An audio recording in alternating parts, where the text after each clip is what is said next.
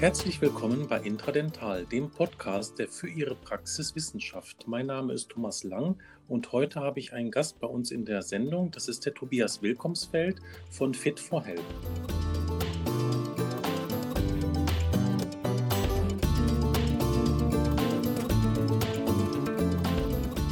Hallo Tobi.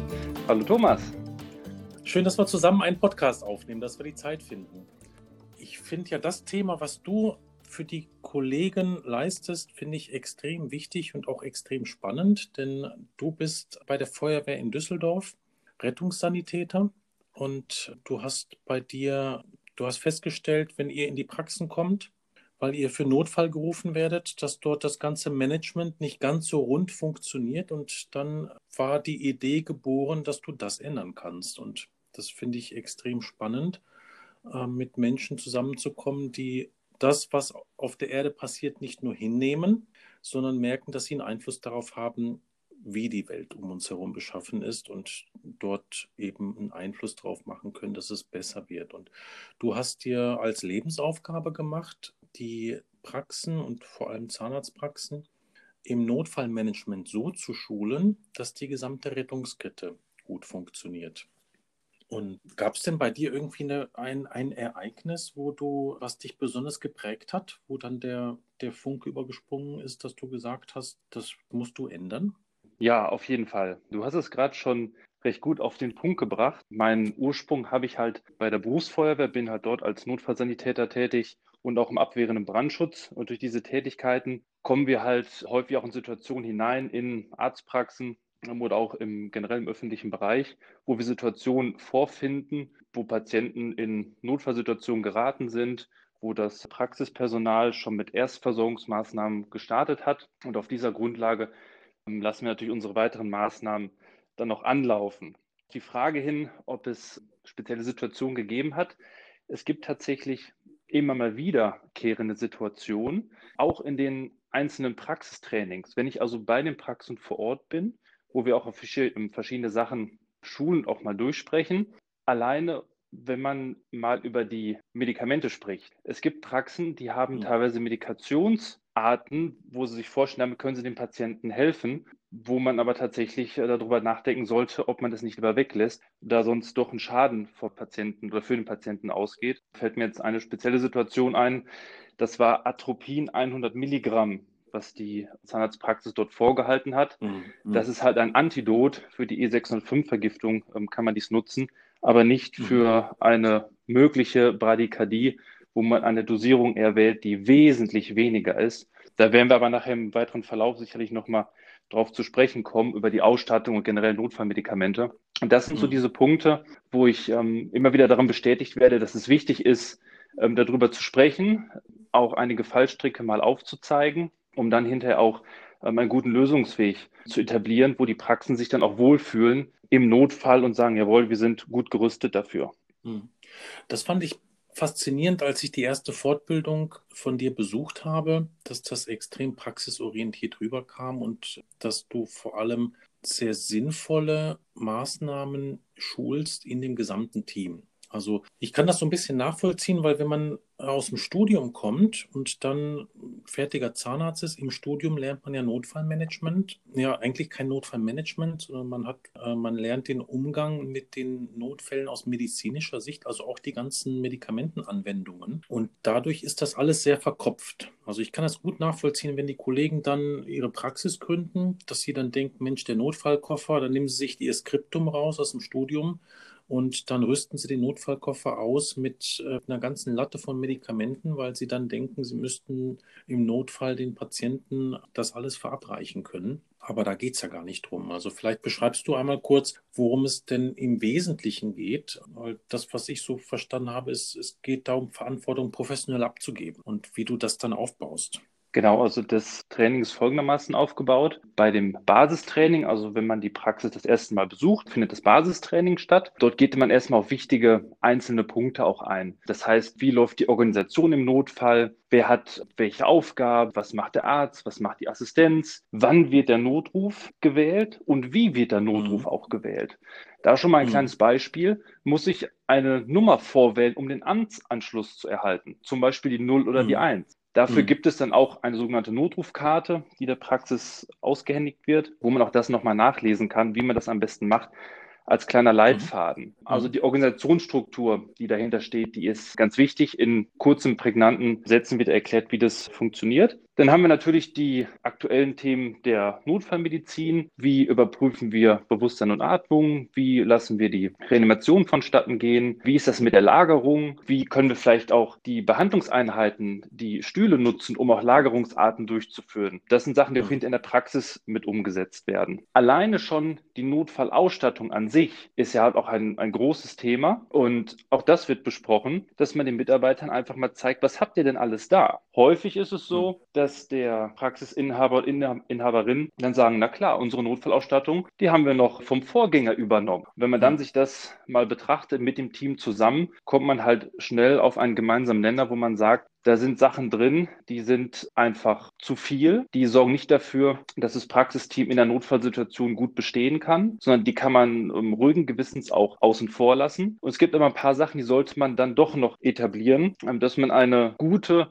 grundsolide Basisausstattung hat. Denn diesen Notfall an sich, den werden wir ungefähr 10 bis 15 Minuten in der Praxis vorfinden. Das ist das, hm. wonach ich auch schule. Wir wollen den Patienten bis zum Rettungsdienst stabil halten und wenn der Rettungsdienst hm. kommt, dann laufen die weiteren Maßnahmen an. Mhm. Ja, und das Ganze wird dann in ein schönes praktisches Training halt gesamt eingebaut. Das heißt also, wir üben mit dem Material aus der Praxis, was vorhanden ist. Wenn Sachen fehlen, gibt es Übungsmaterial. Wir üben mit den Räumlichkeiten, mit den Behandlungseinheiten, wo dann auch schnell mal eine große Überraschung kommt, dass die Notfalltaste am Behandlungsstuhl doch eine andere mhm. Funktion hat, als, wir, als sie gedacht ist. Und dann hat man schnell hinter die drei Stunden auch schon rum und verlässt die Praxis und das äh, Praxisteam freut sich nach einem ja, häufig auch sehr interessanten, schönen Nachmittag auch, etwas Gutes mitgenommen haben für das weitere Jahr. Denn die Auffrischungsempfehlung, die ist ja auch regelmäßig ausgesprochen von dem gemeinsamen Bundesausschuss. In der mhm. QM-Richtlinie steht da ganz klar drin, dass man sich regelmäßig mit der Notfallausstattung, den Maßnahmen beschäftigen soll. Das heißt also, mhm. Im jährlichen Abstand gibt es dort dann Refresher-Kurse, wo man dann nochmal auf die wesentlichen Punkte eingeht, sodass man eine Steigerung auch dann mit den nächsten Jahren erfährt. Mhm. Ja, das Faszinierende finde ich, dass, also, dass wenn du zur Fortbildung in die Praxis kommst, dass ja auch wirklich Notfälle simuliert werden. Also du spielst dann einen Patienten, der einen Herzinfarkt hat oder, oder eine Synkope hat und äh, dann letztendlich das Team handeln und das das ist dann, manchmal musst du dann auch ziemlich leiden, wenn die sich über dich hermachen und dann äh, vielleicht den einen oder anderen Kniff ein bisschen, ein bisschen, ein bisschen robuster machen, du dann ansprechbar bist oder nicht. Und da kann ich mich an interessante Szene erinnern. Und das, das gute Gefühl, was man danach hat, ist, dass man, weil man in diesen drei Stunden mehrere verschiedene Notfälle durchgespielt hat, dass man sich dann ja sicher fühlt, wenn der am nächsten Tag auftreten sollte in der Praxis. Denn das kommt ja, muss man ja gestehen, relativ selten vor, dass so eine Notfallsituation, also eine akute Notfallsituation eintritt. Ähm, und das wenn man dort ein gutes Rüstzeug hat, dann ist das sehr beruhigend für das, für das gesamte Team. Ich kann mich jetzt in meinen mehr als 20 Berufsjahren so erinnern, dass ich so vier, fünf Mal wirklich auf einen Notarzt angewiesen war und dann sehr, sehr froh war, dass, dass man dort nicht gezögert hat, die 110 zu rufen. Ja, 112 zu rufen. Genau. genau. 112 genau. zu rufen, weil das ist ja erstmal kein Fehler. Also das ist ja, dass die, die Kette in Gang zu bringen, ist ja erstmal nicht falsch. Und da gibt da gibt sicherlich Kollegen, die da vielleicht äh, ein bisschen zögern. Ja. Ich weiß nicht, wie, wie deine Erfahrung da ist. Ist das eher so, dass die, dass die Praxen, wenn ihr mal ausrücken müsst in eine Praxis, dass dann schon wirklich Holland in Not ist oder dass dann auch bei Bagatellen ihr dazu gerufen ich würde, ich würde vorher gerne noch eine Sache aufgreifen. Ja oder zwei Sachen aufgreifen. Also erstmal 110, 112. Die 112 mhm. klar natürlich für den Notruf und wenn es brennt, die 110 für die Polizei.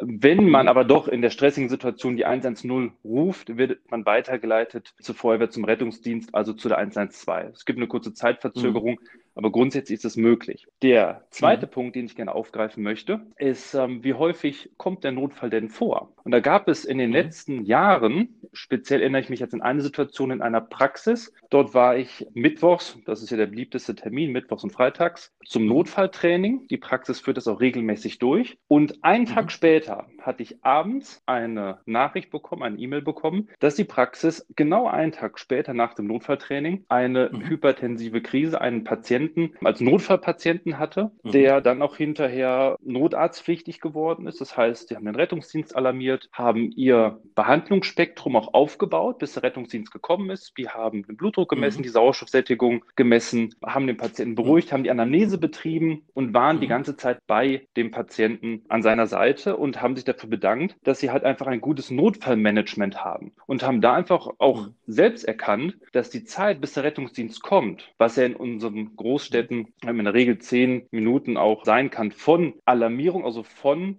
ich wähle den Notruf in der Praxis, mhm. dass man die Zeit mit diesen Basismaßnahmen hervorragend überbrücken kann und der Patient sich auch dementsprechend wohlgefühlt hat in seinem Zustand. Ja, das war wirklich ja, eine ganz schöne Rückmeldung. Die bekommt man nicht häufig.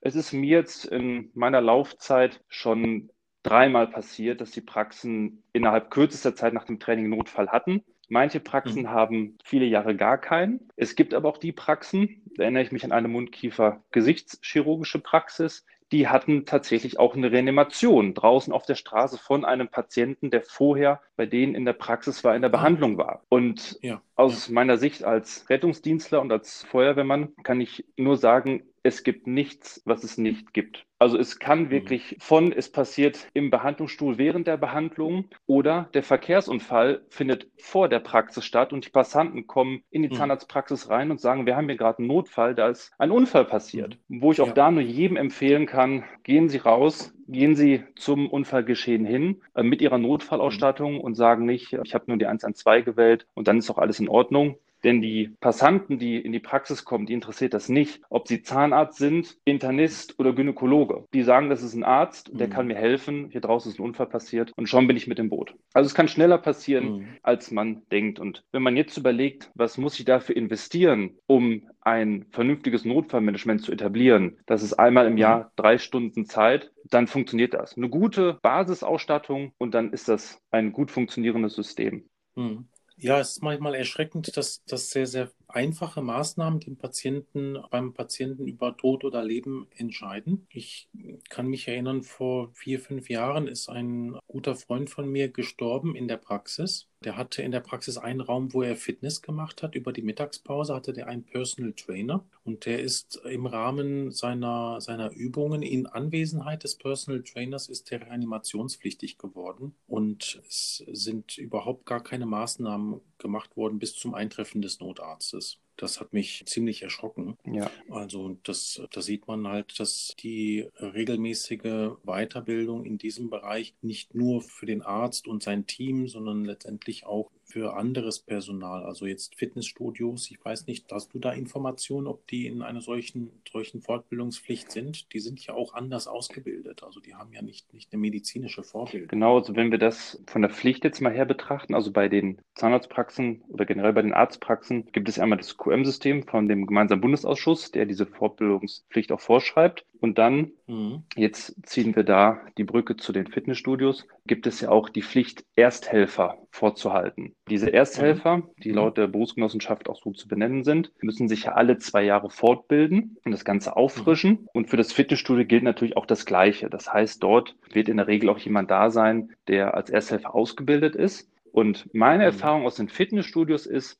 dass die gut auch technisch ausgestattet sind. Wir werden nachher bestimmt noch mal über den mhm. Defibrillator sprechen. Der mhm. Defibrillator ist ja neben der frühzeitigen Herzdruckmassage schon mit Lebensretter Nummer eins geworden. Ja, also das ist ja wirklich sind ja faszinierende Geräte, die einem Ersthelfer eine gute Unterstützung im Notfall bieten und eine wahnsinnig gute Möglichkeit haben, dass das Kammerflimmern beim Patienten frühzeitig unterbrochen wird.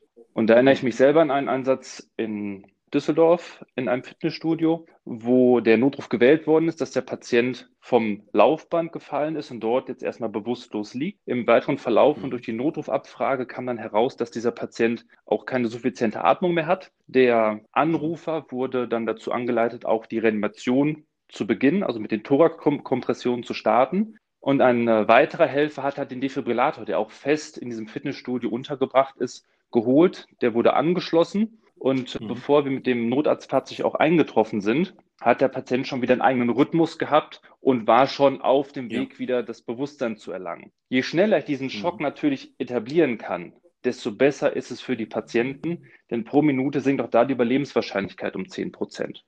Also in Fitnessstudios, die sind da tatsächlich sehr gut ausgestattet, auch wenn es da keine Pflicht für gibt. Und wenn wir das schon mal jetzt vorwegnehmen, auch in der Zahnarztpraxis gibt es keine Pflicht, einen Defibrillator vorzuhalten. Aktuell noch nicht. Ich hoffe, mhm. das kommt irgendwann mal. Wenn man sich mal so in der mhm. Öffentlichkeit umschaut, da haben wir an diversen Plätzen, Rathaus, Schwimmbäder, Sporthallen, Schwimmbäder. in der Oper, im Schauspielhaus, überall findet man diese Geräte. Und das finde ich hier schon lange überfällig für ähm, Facharztpraxen, dass man da nicht auch eine Pflicht errichtet und sagt, auch die Zahnarztpraxen müssen ein Defi haben, weil dieses Gerät führt mich halt auch gerade durch diese äh, Notfallsituation, die ja wirklich entscheidend ist für den Patienten. Also ich habe da immer zwei ganz gute Beispiele. Bei diesem Patienten mit der Reanimation, also kein Bewusstsein, keine suffiziente Atmung, sorgt ja jeder, jede Minute Zeitverzug dafür, dass auch die Überlebenswahrscheinlichkeit sinkt. Und wenn wir davon ausgehen, dass unsere Gehirnzellen nach knapp drei Minuten schon irreparable Schäden aufweisen, können wir uns mhm. vorstellen, dass wenn nach zehn Minuten Untätigkeit der Rettungsdienst kommt, wir einen Patienten therapieren werden,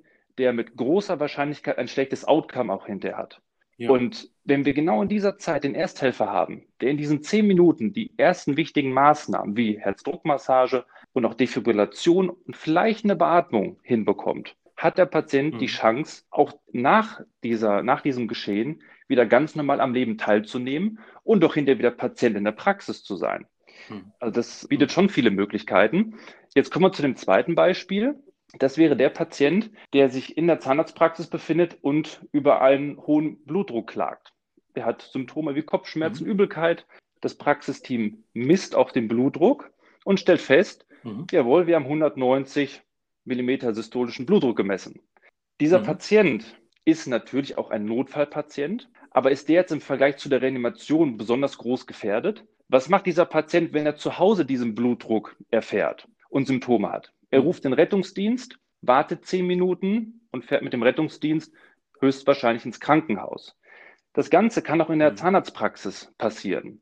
Denn die Gefahren, gerade bei dem Thema jetzt bei der Blutdrucksenkung, die sind halt auch da. Und da sollte man sich auch als, ähm, also auch als deine ärztlichen Kollegen fragen, wie sicher bin ich im mhm. Umgang mit den Medikamenten? Auch da ist ein schönes mhm. Beispiel, das sogenannte Nitroglycerin, das Glycerol-Trinitrat. Da gibt es ja. auch das verschiedene Handelsnamen, ja. Nitrospray, Nitrolingual, was sehr viele Praxen auch vorhalten. Das kommt mir in den Trainings ganz häufig unter die Finger. Und dann ja. frage ich sofort, ob jemand den Patienten denn fragt, ob dieser in den letzten Stunden ein potenzsteigerndes Mittel genommen Viagra hat. genommen hat. Genau.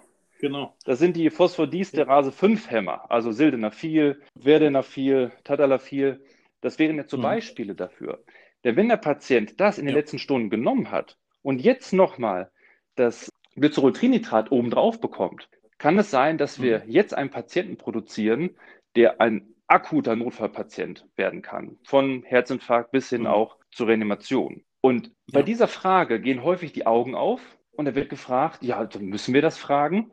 Und da sage ich ja, selbstverständlich, das gehört dazu, auch wenn es mhm. vielleicht eine unangenehme Frage ist. Aber wir sind ja hier dabei, dass Sie eine medikamentöse Therapie einleiten möchten. Da ist es wichtig. Mhm. Und wenn man so etwas nicht macht, dann steht man schnell mit dem Rücken an der Wand. Denn wenn hinterher gefragt mhm. wird, warum haben Sie das Medikament denn gegeben? Was waren denn die Kontraindikationen? Dann steht man sehr schnell alleine da. Und das ist auch ein Thema, was wir ja. in den Trainings behandeln. Ähm, ich möchte auch da einfach das Bedenken nehmen und die Sicherheit dafür steigern, gerade was auch mit mhm. Medikamenten mhm. zu tun hat. Auch da ist weniger mehr. Mhm. Ja. Wie häufig hat der Zahnarzt in den letzten zehn Jahren einen intravenösen Zugang gelegt? Oder wie oft hast du den gelegt in den letzten zehn Jahren? Ja, also das ist schon seltener geworden. Früher habe ich das öfter gemacht, dass ich, ähm, dass ich die Venen angestochen habe. Vor allem, weil ich dann dort familiär halt häufiger mal meiner Mutter zum Beispiel Medikamente intravenös verabreicht habe. Habe ich das wirklich als, als junger Erwachsener und auch als Jugendlicher mehrmals in der Woche gemacht. Aber jetzt mittlerweile ist das sehr selten geworden. Ja. ja. Okay, da hast du natürlich schon ein bisschen Übung. Ich denke, das ist nicht ganz repräsentativ für viele von deinen Kollegen. Also das sagt zumindest meine Erfahrung aus den letzten mhm. Jahren, dass es im Studium durchaus mal gemacht worden ist, ab und zu auch mhm. gegenseitig, häufig aber am Phantom. Und wenn ich jetzt diese Akutsituation in der Praxis betrachte, wo noch viele andere Eindrücke mit hinzukommen, dass ich dann mhm. Einen fachlich richtigen Zugang auch etablieren kann, das ist nahezu mhm. unmöglich. Und von dem Zugang an sich ja. ist dem Patienten ja erstmal noch nicht wirklich geholfen. Also danach folgt in der Regel auch eine medikamentöse Therapie. Und, so und dann fragt man wieder, was kommt denn dann jetzt? Und dann haben wir wieder große mhm. Fragezeichen. Und die große Gefahr, die halt dahinter steht, dass die Basismaßnahmen, die wichtigen, grundlegenden Dinge, dass die dadurch ins Hintertreffen geraten. Hm. Ich kann mich erinnern, dass ich einmal einen venösen Zugang gelegt habe in einer Notfallsituation, nur um es dem Notarzt vorzubereiten. Also da, da war er schon gerufen worden. Das war noch an der, an der Uniklinik, als ich da gearbeitet habe, im Notdienst, aber im zahnärztlichen Notdienst. Das ist dann, das habe ich dann dafür genutzt, dass der Notarzt dann relativ schnell tätig werden konnte. Und aber sonst gebe ich dir absolut recht. Also man, man muss so viele Dinge beachten, wenn man jetzt Notfallmedikamente verabreicht, weil das sind ja hochgradig wirksame Stoffe, die man dort ja. gibt. Und da muss man die auch beherrschen können und auch, auch kompensieren können. Also wenn, wenn dieses Notfallmedikament in die eine Richtung ausschwingt, muss man ja dann auch mit den Folgen genauso umgehen können durch eine Gegenmedikation das, das wird den Kollegen, das ist ja unmöglich für die Kollegen zu handeln. Da braucht es halt sehr viel Erfahrung. Da fällt mir noch gerade ein interessanter Punkt, ein schönes praktisches, eine praktische Erfahrung ein. Mhm. Wenn wir jetzt gerade über den mhm. Zugang sprechen. Eine Praxis, mhm. wo ich zur Schulung war, hatte mir ihren Notfallkoffer präsentiert und da ist mir eine sogenannte Bone Injection Gun überreicht worden. Mhm. Das ist also ein, ein mhm. Gerät, das ist federbelastet, eine federbelastete Nadel, die man auf den Knochen, ja. zum Beispiel am Schienbein oder auch ähm, am Sternum mhm. aufsetzen kann und wird dann durch mhm. Federkraft in den Knochen reingeschossen. Ähm, das ist etwas, mhm. was wir in der Notfallmedizin draußen durchaus nutzen, allerdings eher mit Bohren, mhm. also mit rotierenden Nadeln, wo wir den Knochen reinbohren. Mhm. Und dann kam meine Frage, wofür die Praxis das denn nutzen möchte. Und sie sagt, ja, wir waren auf einer Fortbildung, wir haben das präsentiert bekommen dort, dass man ja so schnell einen Zugang in den Patienten hineinbekommt und dann nicht groß nach Wehen suchen ja. muss. Ja, ich, erstmal richtig. Da hatte mich auf einmal etwas die Schockstarre erwischt und ähm, ja. ich habe ja. der Praxis nur geraten, natürlich auch erklärt, aus welchem Grunde man das nicht machen sollte. Ähm, Sie haben auch das hinterher als Anschauungsmaterial mir da mitgegeben. Da gehen natürlich enorm äh, große Gefahren aus. Und auch auf die Frage hin, ob die Praxis das schon mal beübt hat, kam natürlich ein Nein. Und auch das sind Sachen, mhm. da möchte ich natürlich gerne noch meinen Beitrag dazu leisten, etwas aufzuräumen, dass man sich nicht mit solchen Sachen äh, belastet wirklich, sondern die wesentlichen Basismaßnahmen, dass man sich darauf konzentriert und dass die gut laufen. Ja, absolut. Da ist schon wirklich viel mitgetan. Ja, Tobi, herzlichen Dank, dass das geklappt hat, dass wir das in einer so schönen, kompakten Form einmal als Überblick darstellen konnten, was du für die Kolleginnen und Kollegen dort leisten kannst in den Praxen. Ich freue mich schon auf unsere nächste gemeinsame Fortbildung. Und ich würde, ich würde die Kontaktdaten in die Show Notes von der Podcast-Folge für die Kollegen als Link bereitstellen, sodass die auch ein bisschen auf deiner Homepage schauen können, was du sonst alles noch so machst. Du bist ja da sehr umtriebig. Also du hast ja jetzt auch Brandschutz mit im Programm. Und ich kann mich erinnern, ähm, dass du, als wir das Gerät getestet haben, um einen Brand zu simulieren, um ihn dann mit einem Feuerlöscher zu löschen. Das hat mir sehr viel Spaß gemacht, als wir das ausprobiert haben. Ja, tatsächlich. Das ist bestimmt auch nochmal ein schönes Thema für eine deiner nächsten Folgen. Da machen wir, glaube ich, auch nochmal eine, eine eigene Podcast-Folge dazu. Das würde, würde mich freuen, wenn wir da über das Thema Brandschutz auch nochmal uns austauschen, weil da hast du viele kreative Ideen entwickelt, wie man das auch genauso ja, erlebbar als Fortbildung erlebbar gestalten kann besser man erlebt es in einer Fortbildung bei Fit for Help, als dass man es in, in live in der Praxis erlebt, sage ich mal. So, sowohl den Notfall, den medizinischen Notfall, als auch den Brand. Aber nur in der Übung. ja, genau, ja. genau. Ja. Dann sage ich herzlichen Dank und ähm, bis zum Gerne, nächsten Thomas. Mal. Bis bald. Tschüss. Tschüss.